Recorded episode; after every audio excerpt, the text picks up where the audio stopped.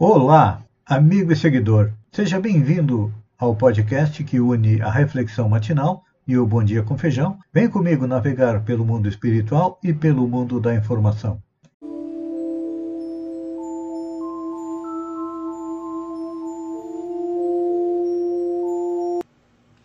Olá, amigo e seguidor. Seja bem-vindo à nossa live diária da reflexão matinal, onde eu e você vamos em direção ao nosso coração? Para lá, como jardineiros espirituais, elevar templos às nossas virtudes, ou seja, fazer com que elas cresçam, floresçam e frutifiquem, sendo adubadas por boas ações e, ao mesmo tempo, como ainda somos espíritos imperfeitos, nós ainda temos vícios e defeitos para arrancar do nosso coração e, se não pudermos arrancá-los, vamos enterrá-los bem fundo para que prejudiquem o menos possível a nossa caminhada em direção à felicidade. Para chegar à tão sonhada felicidade, o caminho não é através das coisas materiais, não. É através das boas ações, da vida correta, dos atos corretos. Então, para que cheguemos a alcançar esse objetivo, precisamos compreender as leis que regem tanto o universo físico quanto o universo moral. O universo físico nós conhecemos através da escola, através da física, química, português, matemática e do universo moral através do ensinamento dos grandes mestres. Acima de todos eles está Jesus, que veio nos trazer o manual de felicidade. E existem três condições básicas para chegarmos à felicidade Amar a Deus, amar ao próximo e amar a nós mesmos. E isso nós podemos compreender a partir do momento em que é, trabalhamos o amor através da caridade. Porque estamos analisando a última lei, a lei de justiça, amor e caridade.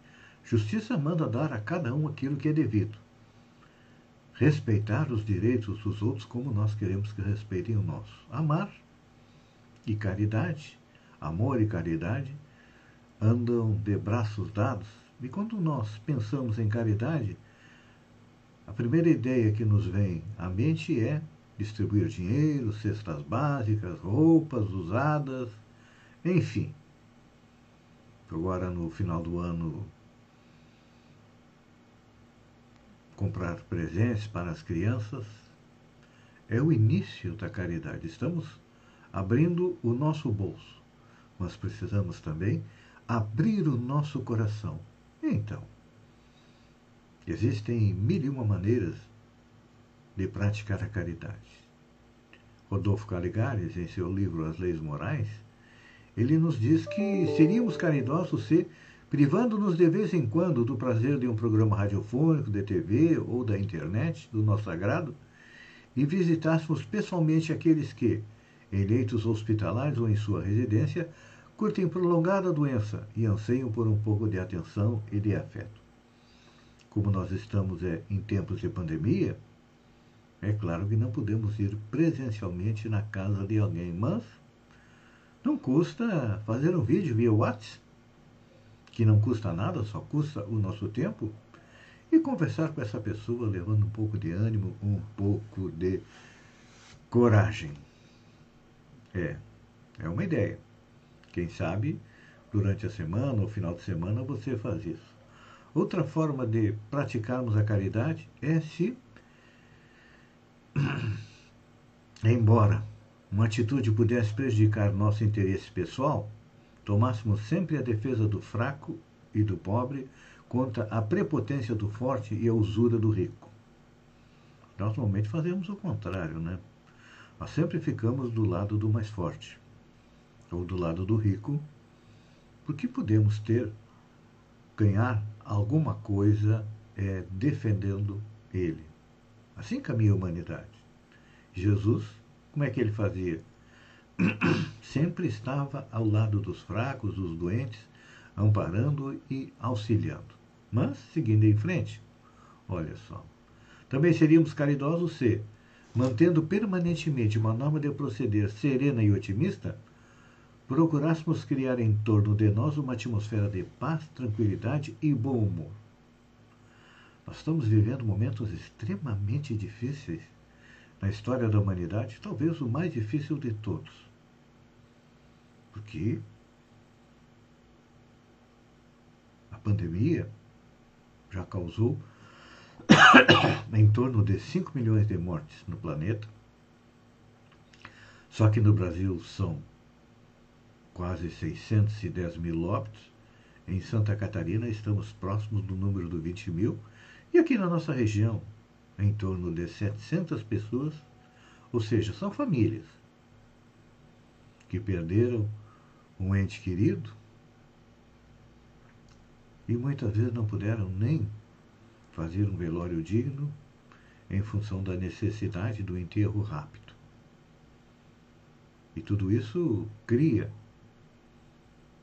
em torno do planeta uma atmosfera negativa. As pessoas ficam mais intransigentes, mais sofridas. E qual é o nosso trabalho? É procurar nos manter serenos, para que o nosso exemplo seja seguido pelos demais. Um proceder sereno, otimista, isso cria uma atmosfera de paz, de tranquilidade. Quantas vezes você. Vamos fazer um exercício. Quando nós chegamos na casa de alguém que está sempre irritado, brabo, brigando com todo mundo, qual é a atmosfera mental daquela casa? É uma atmosfera opressiva, não é? E quando nós entramos na casa de alguém calmo, tranquilo e sereno? Inconscientemente, muitas vezes, nós nos demoramos um pouco mais porque não queremos sair dali, porque o ambiente espiritual daquela casa é bom. Um exemplo é nós irmos numa igreja, não importa qual seja o segmento religioso, porque todas essas religiões, no fundo, querem a mesma coisa, aproximar o ser humano de Deus, cada uma da sua maneira, uma com a prática X, outra com o rito, com o rito Y. Mas o fundo o que, que é? A melhoria espiritual da humanidade. Quando nós entramos em um templo religioso, nós conseguimos perceber aquele clima, clima de paz e tranquilidade que existe dentro dele. Mas ao contrário, se vamos em uma prisão uma cadeia, é só um, um exemplo.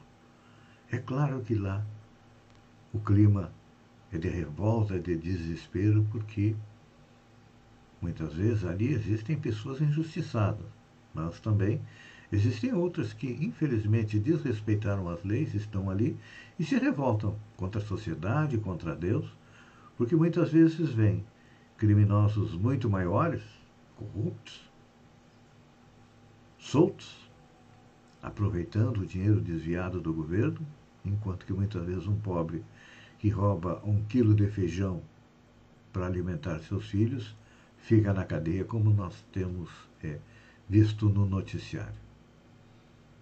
Então, são dois climas espirituais diferentes, e é claro que se fosse nos dado escolher, nós iríamos escolher o clima mental mais sereno, mais tranquilo, mais otimista, tem um templo porque ali nós conseguimos refazer as nossas energias.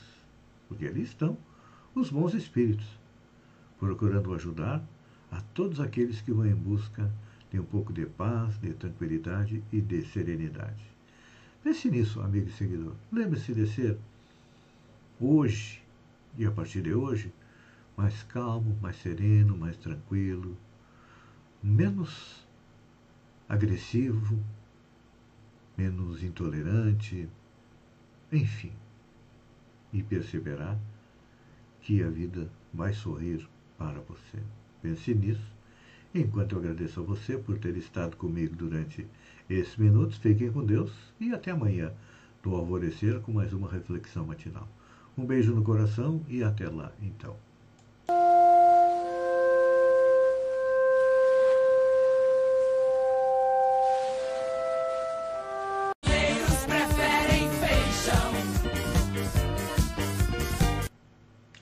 Olá, amigo e seguidor.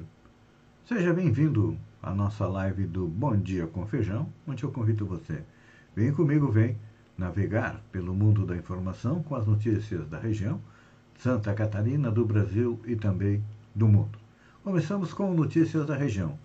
Homenagem à funcionária baiana em Balneário Gaivota. Durante a realização, é, no dia 6 de novembro, do Dia da Família da Escola, na escola Darcy Ribeiro, a baiana, que era funcionária da escola e que faleceu de Covid, foi homenageada. Uma justa homenagem, porque, olha, conhecia a baiana, sempre alegre, disposta para o trabalho. Uma homenagem muito, muito justa mesmo. Escola Básica Municipal da Nova de Minéia. A escola de Araranguá esteve fechada na manhã de ontem, dia 8, pois teve que passar por uma limpeza devido ao fato de uma vítima de assalto no sábado ter se escondido na escola e os assaltantes vandalizaram a escola. A próxima notícia vem de Araranguá. Ontem, dia 8, o Centro Espírita Casa da Fraternidade completou 34 anos de trabalho. Ele fica no Mato Alto, em Araranguá, foi fundada por Aurélio Rosângela Soldatelli, com apoio do meu querido amigo que já está na parte espiritual, o Normélio Becker. Surgiu com a proposta de divulgar o Espiritismo e dar assistência social à comunidade. Com o passar do tempo, Caixa Han assumiu a responsabilidade e hoje é uma referência na região. Não fomos um dos fundadores, mas foi lá que tomamos contato com a doutrina espírita e, na Casa da Fraternidade, começamos a nossa caminhada. Eu e a Gladys para depois fundar os Centros Espíritas Celeiro de Luz em Sombrio e Allan Kardec em Balneário Gaivota. Volta caro, olha só. O deputado Celso Moldaner alega que a aprovação da proposta de emenda à Constituição dos precatórios na madrugada de quinta-feira só foi possível após o governo oferecer a liberação de emendas para quem votasse a favor. Segundo o MDBista, o valor discutido entre colegas de bancada foi de 15 milhões por parlamentar é o valor que teria sido distribuído pelo governo. É o tal do toma lá, da cá. Mas vamos ver, falar aí sobre os bons deputados e senadores. No prêmio Congresso em Foco, entre os senadores, o catarinense melhor colocado foi Jorginho Mello na posição 29. Depois vem Espiridion Amin na posição 35. Entre os melhores na Câmara, no voto pela internet, o melhor colocado foi Pedro Kizai, na posição 50 e Gilson Marques na posição 79. Em clima e sustentabilidade, Pedro Kizai aparece na posição 52 e Espiridião Amin na posição 55. Entre mulheres na política, na internet, Carmen Zanotto está na posição 36 e Giovanna de Sá na 55. E em defesa da educação e da internet, aparece Pedro Kizai na posição 37 e Gilson Marques na posição 66. Você percebe que os mais atuantes na Câmara né, são é, Pedro Kizai, que aparece em três relações, e Gilson Marques em duas relações. E o senador Espiridion Amin também em duas. Seguindo em frente, Covid-19. Ministério Público de Santa Catarina vai exigir vacinação de servidores em trabalho presencial. O Ministério Público de Santa Catarina vai exigir dos servidores a vacinação contra a Covid-19 para o trabalho presencial. Quem não vaci se vacinar terá que apresentar um novo teste com resultado negativo para a doença semanalmente. E, segundo o órgão, a medida entra em vigor no dia 16 de novembro e tem o objetivo de proteger a saúde de todos. O atendimento presencial já vinha ocorrendo de forma gradual. Com a melhora das condições sanitárias, já é permitido o retorno em todas as áreas. A normativa interna foi oficializada na sexta-feira, dia 5, e assinada pelo Procurador-Geral da Justiça, Fernando da Silva Comim, e pelo Corregedor-Geral do Ministério Público, em exercício, Mário Luiz de Mello. Olha, é uma medida justa, né? Todo mundo tem que se vacinar. A vacinação até há pouco tempo foi obrigatória.